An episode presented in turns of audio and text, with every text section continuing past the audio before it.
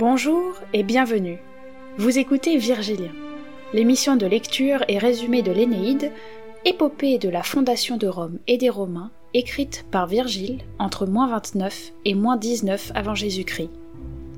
Alors, pour ceux qui découvrent ou redécouvrent ce chef-d'œuvre antique, ceux qui révisent avant l'heure fatidique, ou ceux qui veulent toujours plus de légendes épiques, installez-vous confortablement et plongez dans l'histoire de Rome.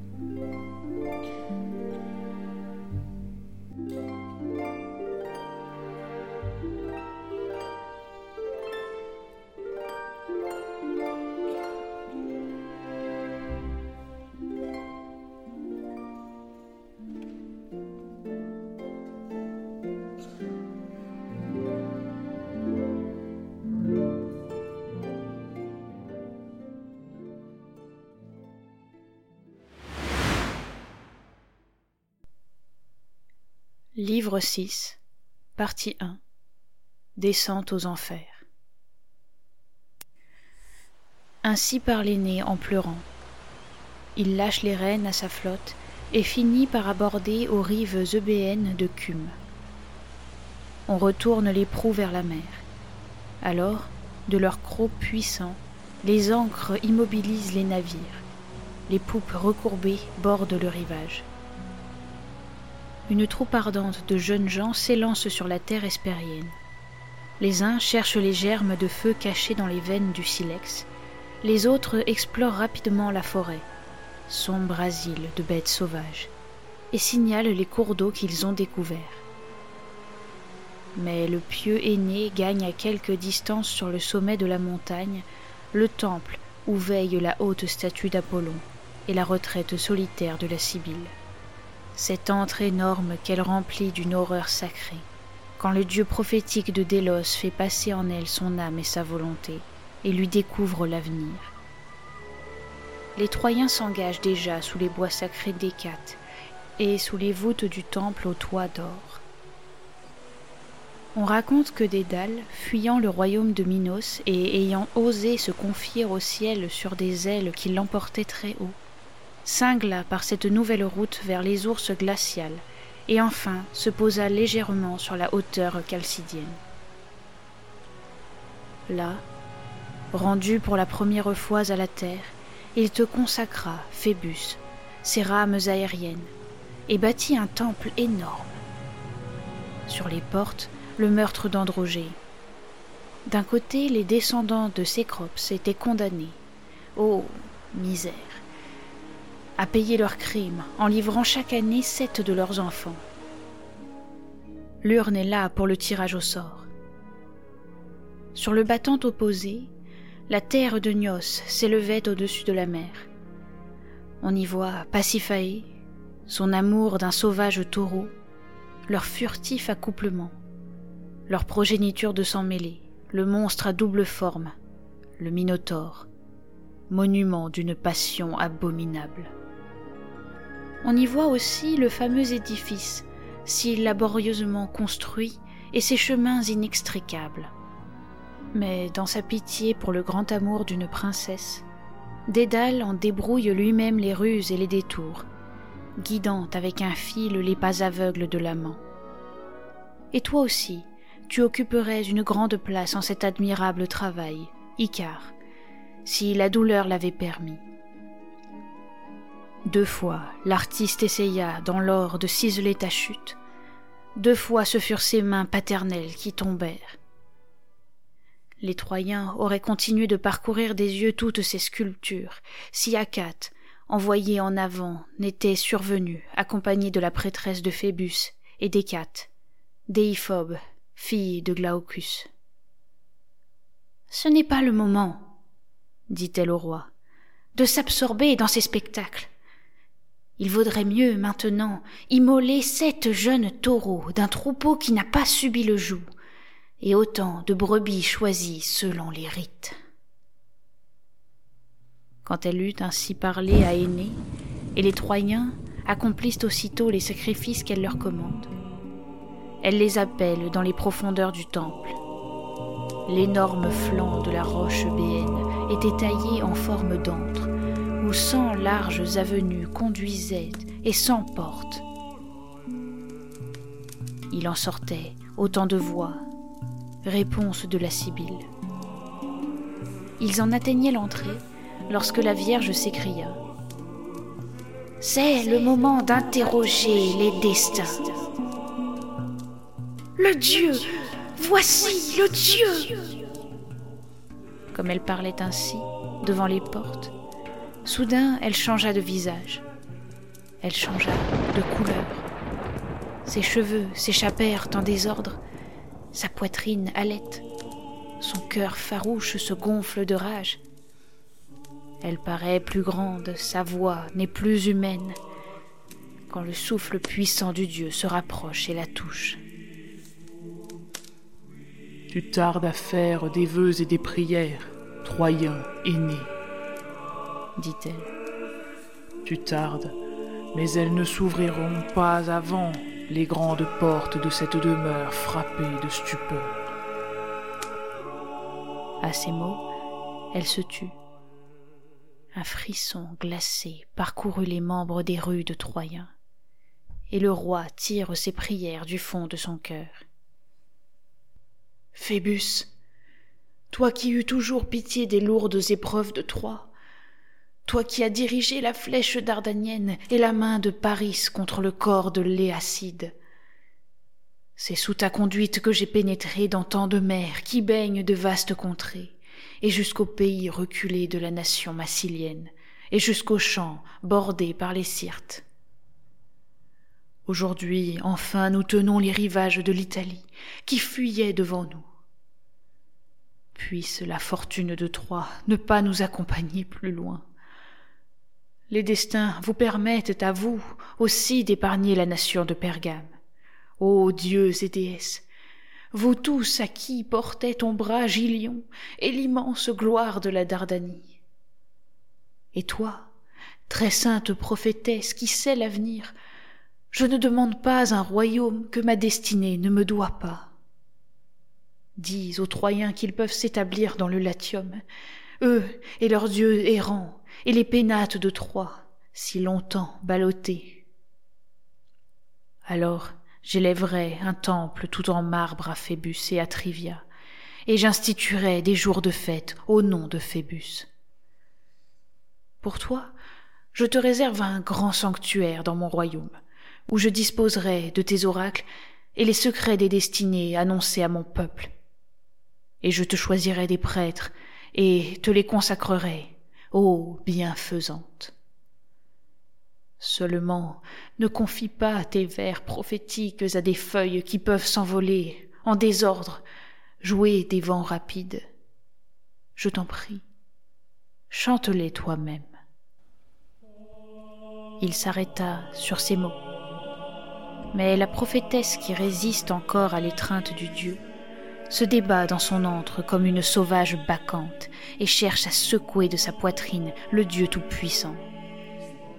Il n'en fatigue que davantage sa bouche qui écume, et dompteur de son cœur farouche, il l'assouplit en la pressant. Et voici que les cent énormes portes du sanctuaire se sont ouvertes d'elles-mêmes et livrent passage dans les airs aux réponses de la prêtresse. Ô toi qui es enfin libéré des durs périls de la mer, la terre t'en réserve de plus durs encore. Les descendants de Dardanus entreront au royaume de Lavinium. Chasse ce souci de ton cœur, mais ils regretteront aussi d'y être entrés. Je vois des guerres, toute l'horreur des guerres, et les flots du Tibre couverts d'une écume sanglante. Rien ne te manquera si ce n'est le Simoïs, si ce n'est le Xanthe, ni le camp dorien. Un second Achille a été enfanté pour le Latium, né lui aussi d'une déesse, et tu retrouveras Junon acharné contre les Troyens. Et toi, dans ta détresse, quelles nations italiennes, quelle ville n'iras-tu pas prier en suppliant? Encore une fois une femme étrangère. Encore une fois, un hymen étranger seront la cause de grands malheurs pour les Troyens. Mais ne cède pas à l'adversité. Affronte-la avec plus de confiance que la fortune ne semblera te le permettre. La première voie de salut, tu es loin de le penser, partira d'une ville grecque. Ainsi de son sanctuaire, la Sibylle de Cume répand l'horreur sacrée de ses oracles ambigus et mugit dans son antre où la vérité s'enveloppe d'ombre. Tels sont les freins dont le dieu secoue sa fureur et les aiguillons qu'il retourne dans sa poitrine.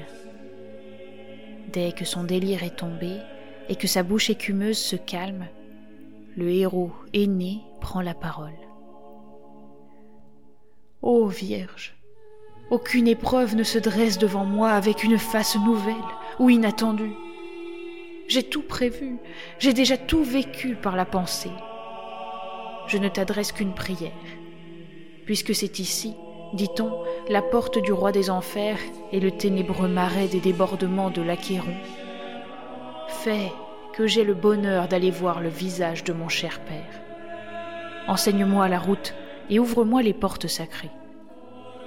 C'est lui qu'à travers les flammes et sous une grêle de traits j'ai enlevé sur mes épaules et retiré du milieu des ennemis. C'est lui, mon compagnon de route, qui, infirme, a supporté toutes mes traversées, toutes les menaces du ciel et de la mer, au-delà des forces et de la condition d'un vieillard. Enfin, c'est encore lui qui m'a prié et ordonné de venir vers toi en suppliant et de franchir ton seuil je t'implore, ô bienfaisante, aie pitié du Fils et du Père. Car tu peux tout, et ce n'est pas en vain qu'Hécate t'a préposé à la garde des bois sacrés de l'Averne. Si Orphée a pu ramener les mânes de sa femme, fort d'une lyre de traces, aux cordes harmonieuses, si Pollux a racheté son frère de la mort en mourant à son tour, et si tant de fois il fait et refait cette route, et Thésée et le grand Alcide. Moi aussi, je suis de la race du souverain Jupiter. Il priait ainsi et mettait sa main sur l'autel. Alors la prêtresse lui répondit. Troyen, fils d'Anchise, né du sang des dieux, il est facile de descendre à l'Averne. La porte du noir Pluton est ouverte nuit et jour mais revenir sur ses pas et remonter à la lumière d'en haut, c'est là le pénible effort, la dure épreuve. Quelques-uns seulement l'ont pu, fils des dieux que favorisa l'amitié de Jupiter, ou que leur ardente vertu s'éleva jusqu'au ciel. Les forêts tiennent tout l'espace qui nous en sépare, et les eaux du Cocyte l'entourent de leurs noirs replis. Si tu as un si grand désir, une telle avidité de traverser deux fois les flots stygiens, de voir deux fois le sombre Tartare, et s'il te plaît d'entreprendre cette tâche insensée, écoute d'abord ce que tu dois faire. Un rameau, dont la souple baguette et les feuilles sont d'or, se cache dans un arbre touffu consacré à la Junon infernale. Tout un bouquet de bois le protège, et l'obscur vallon l'enveloppe de son ombre. Mais il est impossible de pénétrer sous les profondeurs de la terre avant d'avoir détaché de l'arbre la branche au feuillage d'or. C'est le présent que Proserpine a établi qu'on apporterait à sa beauté. Le rameau arraché, il en pousse un autre, d'or comme le premier, et dont la baguette se couvre des mêmes feuilles de métal précieux. Ainsi lève les yeux et cherche. Quand tu l'auras trouvé, cueille-le selon le rite, avec la main. Mais il viendra facilement et de lui-même, si les destins t'appellent. Autrement, il n'y a point de force qui puisse le vaincre, ni de fer l'arracher. Écoute encore, tu ne le sais pas, hélas. Le corps d'un de tes amis gît inanimé sur le rivage, et ce cadavre souille toute ta flotte. pendant que tu m'interroges, arrêté sur mon seuil. Commence par lui donner la demeure qui lui convient. Enferme-le dans un sépulcre. Conduise à l'autel des brebis noires. Que ce soit là tes premières expiations. À cette seule condition, tu verras les bois du Styx et le royaume qui n'a pas de chemin pour les vivants. Elle dit, et les lèvres serrées, se tait. Aîné, le visage affligé, les yeux vers la terre, sort de l'antre et s'éloigne, agitant dans son cœur ces événements mystérieux. Le fidèle Akat l'accompagne et marche près de lui avec les mêmes soucis. Tous deux s'entretiennent longuement de ce qu'ils ont entendu et se demandent quel est ce compagnon inanimé ce cadavre à ensevelir dont parlait la prêtresse. Et voici qu'en arrivant, ils aperçoivent à sec, sur le rivage, Mycène frappé d'une mort qu'il ne méritait pas. Mycène, fils d'Éole, sans égal pour appeler les guerriers au son de la trompette et pour enflammer de ses accents l'ardeur de Mars. Il avait été le compagnon du grand Hector, aux côtés d'Hector, il affrontait les batailles, fameux par son clairon et par sa lance. Lorsqu'Achille, vainqueur, eut arraché la vie au héros, ce grand cœur était venu s'ajouter aux compagnons du Dardanien aîné, ne voulant pas déchoir. Mais justement alors, comme il frappait les eaux des sons retentissants de sa conque, l'insensé, et que par ses sonneries il défiait les dieux, Triton, jaloux, si toutefois on peut le croire, l'avait saisi à l'improviste et abîmé au milieu des rocs sous les flots écumants. Ils étaient donc tous autour de lui, se lamentant et poussant des cris, et surtout le pieux aîné. Point de retard, il se hâte, en pleurant, d'accomplir les ordres de la Sibylle, et s'empresse à l'envie d'élever un bûcher funéraire en forme d'autel et de le dresser vers le ciel. On va dans la vieille forêt, dans ces profonds repères de bêtes sauvages. Les pins tombent, lieuses résonnent sous les coups de hache. Les coins fendent et font éclater les troncs des frênes et des rouvres. Des ornes immenses roulent sur la pente des monts. Le premier au travail, Aîné encourage ses compagnons et prend la hache comme eux. Mais en lui-même, dans son triste cœur, il songe à la vue de la vaste forêt et exprime ce vœu.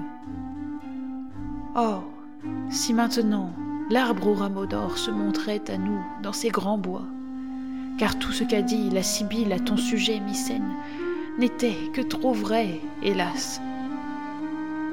Il avait à peine prononcé ces mots que soudain deux colombes, sous ses yeux même, descendirent du ciel en volant et se posèrent sur l'herbe. Alors, le magnanime héros reconnaît les oiseaux de sa mère, et joyeux leur adresse cette prière. Oh, soyez mes guides, et s'il y a quelque chemin, que votre vol dirige mes pas vers le bouquet d'arbres où le précieux rameau ombrage la terre féconde. Et toi, ma mère divine, ne m'abandonne pas dans mon incertitude. Ayant ainsi parlé, il s'arrêta observant les signes que lui donnent les colombes et la direction que prennent celles-ci. Elles volent devant lui, picorant dans l'herbe, et s'avancent jusqu'où le regard peut les suivre. Puis, arrivées aux gorges empestées de l'Averne, elles s'élèvent d'un coup d'aile, et, glissant dans l'air limpide, elles se posent toutes deux à l'endroit rêvé, dans l'arbre où le reflet de l'or éclate et tranche sur le feuillage comme sous les brumes de l'hiver, au fond des bois, le gui étranger aux arbres qui le portent renaît avec ses nouvelles feuilles et entoure leurs troncs arrondis de ses fruits couleur de safran. La frondaison d'or apparaissait dans l'ieuse touffue, et ses feuilles brillantes crépitaient au vent léger. Aussitôt, Aîné attire à lui et arrache avidement le rameau trop lent à venir, et la porte sous le toit de la Sibylle. Cependant, rassemblés sur le rivage, les Troyens pleuraient Mycène et rendaient les suprêmes honneurs à sa cendre insensible. Ils ont d'abord élevé un énorme bûcher de bois résineux et de chênes coupés. Ils en tapissent les côtés d'un feuillage sombre. Devant, ils dressent des cyprès funèbres et ils en décorent le fait d'armes étincelantes. Les uns font chauffer de l'eau dans des vases d'airain qui bouillonnent sur la flamme. Ils lavent le corps glacé et le baignent de parfum. On gémit. Puis le lit funéraire reçoit le cadavre sur lequel on a pleuré. Et l'on jette dessus ses vêtements de pourpre, son costume familier. D'autres soulèvent l'énorme civière, triste de voir, et détournant la tête, tiennent leur torche inclinée selon les rites des aïeux. Tout ce qu'on entasse sur le bûcher est brûlé. Les offrandes d'encens, les chairs des victimes, les cratères dont l'huile a été répandue. Quand les cendres se sont affaissées et les flammes éteintes, on a lavé le reste du cadavre dans le vin dont s'imprègne cette chaude poussière, et Coriné a enfermé dans une urne d'airain les os recueillis. Et trois fois le même Coriné a fait le tour de ses compagnons en les aspergeant d'eau lustrale, avec une branche légère de romarin et un rameau d'olivier fertile. Il les a purifiés et a prononcé les dernières paroles. Mais le pieux aîné élève à son compagnon un énorme tombeau, où l'on pose ses armes, sa rame et sa trompette, au pied d'un mont aérien qui porte encore en son honneur le nom de Mycène, et qui le gardera éternellement. Cela fait, il se hâta d'exécuter les recommandations de la Sibylle. Il y avait une caverne profonde qui s'ouvrait, monstrueuse dans le rocher comme un vaste gouffre, défendu par un lac noir et par les ténèbres des bois. Aucun oiseau ne pouvait impunément traverser l'air au-dessus de cette sombre gorge, tant les émanations qui s'en dégageaient montaient vers la voûte du ciel. Aussi les Grecs ont-ils nommé ce lieu Aornos. La prêtresse y fait d'abord amener quatre jeunes taureaux au dos noir et verse sur leur front des libations de vin. Puis entre leurs cornes elle coupe le bout des poils et jette dans le feu sacré cette première offrande en appelant à voix haute Hécate qui règne au ciel et sur les rêbes. D'autres plongent le couteau dans le cou baissé des victimes et recueillent dans des patères le sang tiède. Aîné frappe lui-même de son épée une brebis à la toison noire pour la mère des Euménides et sa puissante sœur. Et pour toi, Proserpine, une vache stérile. Dans l'ombre de la nuit, il dresse des autels au roi du Styx et livre à la flamme la chair entière des taureaux, répandant une huile grasse sur les entrailles ardentes. Et voici qu'à la première apparition du soleil levant, la terre commença de mugir sous ses pieds. Les cimes des forêts s'agitèrent et l'ombre se remplit du hurlement des chiennes aux approches de la déesse. Loin d'ici Loin d'ici, profane crie la Sibylle. Retirez-vous de tout le bois sacré. Et toi, en avant, l'épée hors du fourreau. C'est le moment, aîné, d'avoir du courage et un cœur ferme. Sans en dire plus, d'un geste inspiré, elle s'était lancée dans la caverne béante. Et lui, sans peur, règle son pas sur le pas résolu de son guide. Dieu, vous qui possédez l'empire des âmes, ombre silencieuse, chaos, phléguéton, lieu qui vous étendez dans la nuit muette, que vos lois me permettent de redire ce que j'ai entendu, et que votre volonté m'accorde de dévoiler les choses ensevelies dans les profondeurs sombres de la terre. Ils allaient, comme des ombres, par la nuit déserte à travers l'obscurité et les vastes demeures de Pluton et son royaume de simulacres, ainsi que, sous la lune incertaine et sa clarté douteuse, des voyageurs dans la forêt quand Jupiter a couvert le ciel d'ombre et que la noirceur de la nuit a tout décoloré. Devant le vestibule même, à l'entrée des gorges étroites de l'Orcus, le deuil et les remords vengeurs ont fait leur lit.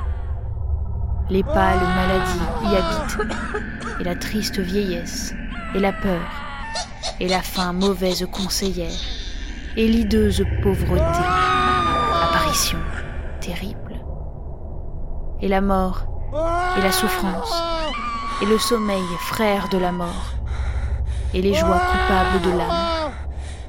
Et sur le seuil, en face, la guerre tueuse d'hommes, et les couches de fer des Euménides, et la discorde en délire avec sa chevelure de vipère nouée de bandelettes sanglantes.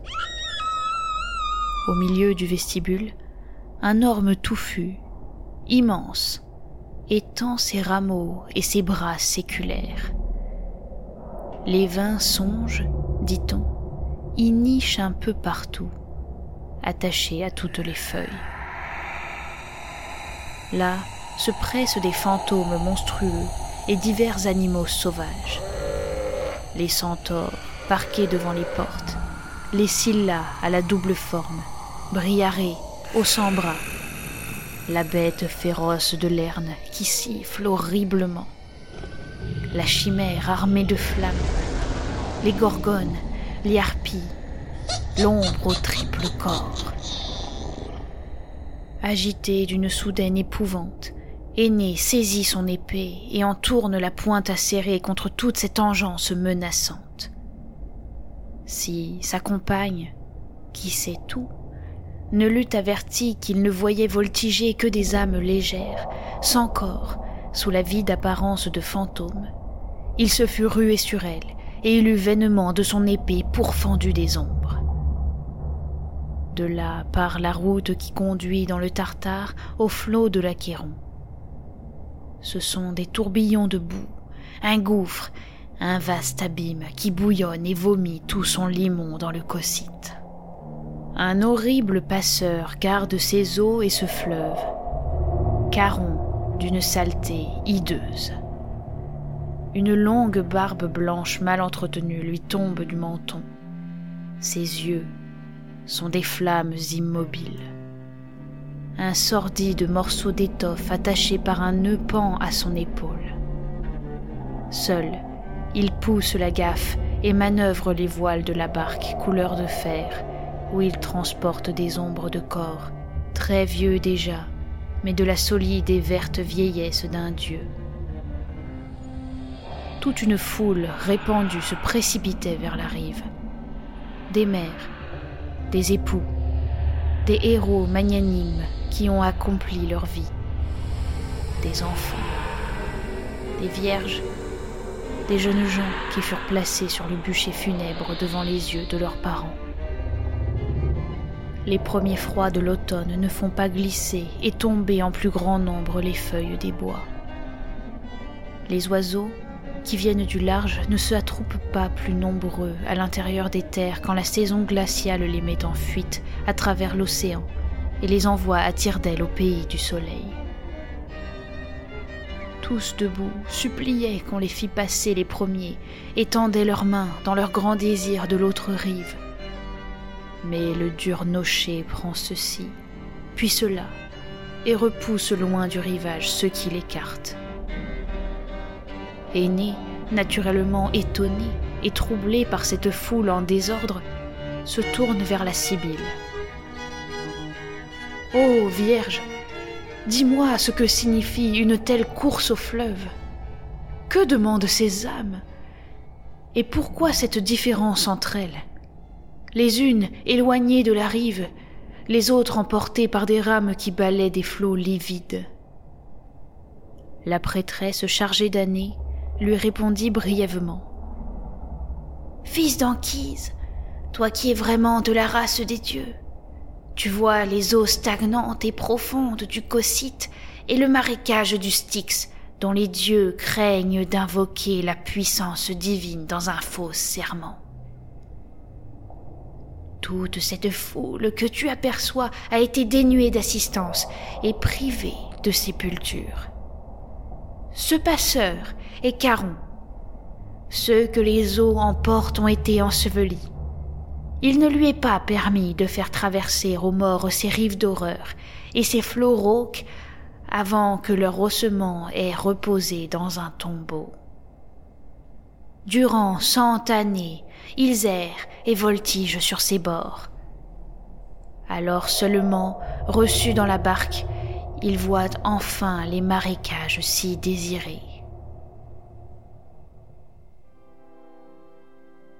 Le fils d'Anquise s'est arrêté et demeure immobile, absorbé par ses pensées, l'âme pitoyable au sort de ses déshérités. Il reconnaît, frustré des honneurs funèbres et désolé, le Caspice et le chef de la flotte lycienne, Oronte, qui partit de Troie avec lui sur les mers orageuses, furent assaillis par l'austère et engloutis, eux, leurs navires et leur équipage. Et voici que s'avançait vers lui le pilote Palinure, qui, tout récemment, dans la traversée de Libye jusqu'à l'Italie, pendant qu'il observait les astres, était tombé de sa poupe, jeté au sein des flots. À peine eut-il reconnu dans l'ombre épaisse ce fantôme triste qu'il lui parla le premier. Quel Dieu, Palinure, t'a enlevé à nous et t'a plongé sous la mer Dis-le-moi. Apollon, dont je n'avais jamais encore trouvé un oracle trompeur, m'a une seule fois abusé quand il me répondit et m'annonça que tu n'avais rien à craindre de la mer et que tu aborderais vivant au rivage d'Ausonie. Est-ce donc ainsi qu'il tient ses promesses? Palinure répondit. Le trépied de Phébus ne t'a pas trompé, fils d'Anquise, notre chef. Je ne suis point mort englouti par un dieu, car ce gouvernail dont tu m'avais donné la garde, auquel je me cramponnais et qui dirigeait notre marche, a été d'aventure violemment arraché. Et précipité dans les flots, je l'entraînais avec moi j'en jure par les mers irritées. Je n'ai pas tremblé pour moi autant que pour ton navire, qui, dépouillé de sa barre et privé de son pilote, pourrait succomber sous l'assaut des grandes lames. Durant trois nuits de tempête, le Nautus, qui fouettait impétueusement les eaux, me roula sur l'immense étendue. Le quatrième jour naissait à peine que du haut d'une vague soulevée dans les airs, j'aperçus l'Italie. À force de nager, j'approchais de la terre. Je tenais déjà un endroit sûr. Si, au moment où, sous le poids de mes vêtements trempés, je saisissais de mes mains crispées les âpres saillies d'un roc, des barbares armés ne m'avaient point attaqué, et dans leur ignorance n'avaient escompté de riches dépouilles. Maintenant j'appartiens au flot, et les vents me tournent et me retournent sur le rivage. Aussi, je t'en supplie, par la douce lumière du ciel, par l'air que tu respires, par ton Père, par l'espoir d'Iule qui grandit, ô héros invincible, tire-moi de cette misère. Jette de la terre sur mon cadavre. Tu le peux, tu n'as qu'à chercher le port de Vélia, ou s'il y a quelque moyen, si ta mère divine t'en indique un. Car ce n'est pas, je pense, sans la volonté des dieux que tu te prépares à traverser un fleuve pareil et le marais stygien. Tends la main à ton malheureux compagnon et emporte-moi sur ta barque au-delà de ces ondes pour qu'au moins je puisse trouver dans la mort un asile où reposer. Il avait à peine parlé que la prophétesse s'écria. D'où te vient, Palinure, un désir aussi insensé? Toi qui n'as pas reçu de sépulture, tu verrais les eaux du Styx et le sombre fleuve des Euménides. Et, sans un ordre des dieux, tu aborderais à la rive opposée. Cesse d'espérer que tes prières puissent fléchir les arrêts immuables des dieux. Mais garde dans ta mémoire ces paroles qui consoleront ton dur malheur.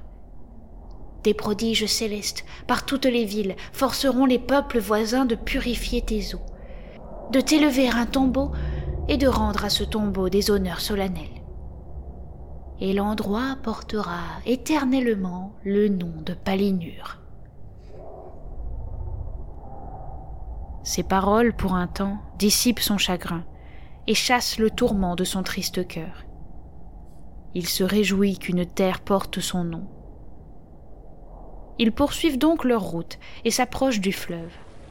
Aussitôt que des eaux stygiennes, le passeur les aperçut, qui traversaient le bois silencieux et tournaient leurs pas vers la rive.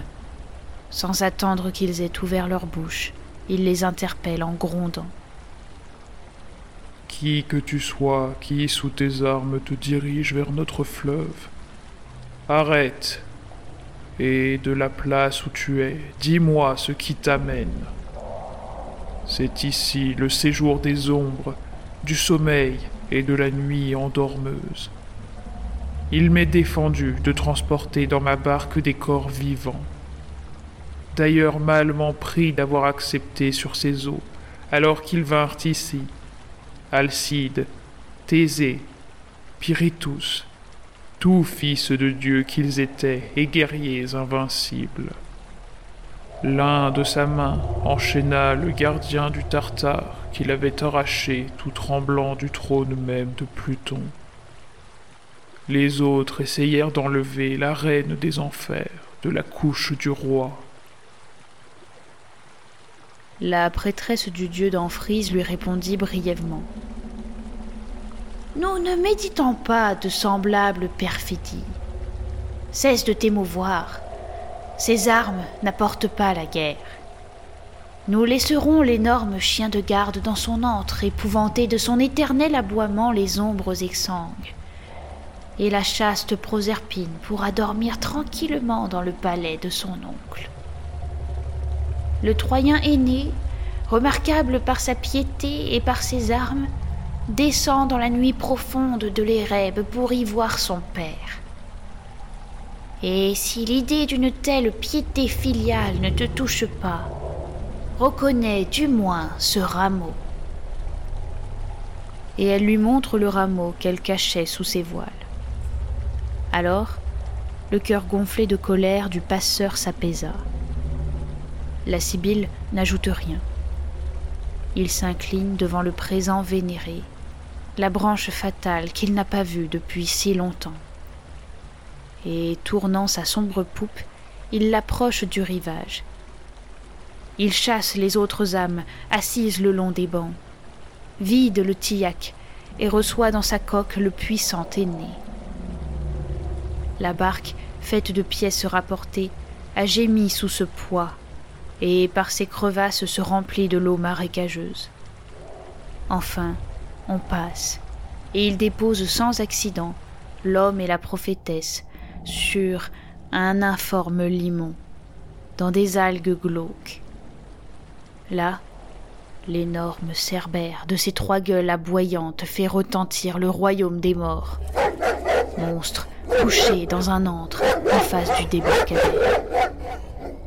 La Sibylle, voyant déjà les couleuvres se dresser sur son cou, lui jette un mélange assoupissant de graines préparées et de miel. L'animal, affamé et vorace, la triple gueule béante, avale ce qu'on lui jette et détend son dos monstrueux, étalé par terre de tout son long sous l'antre qu'il remplit. Aîné se hâte de franchir le seuil dont le gardien est enseveli dans le sommeil et d'un pas rapide s'éloigne des bords du fleuve qu'on ne passe point deux fois.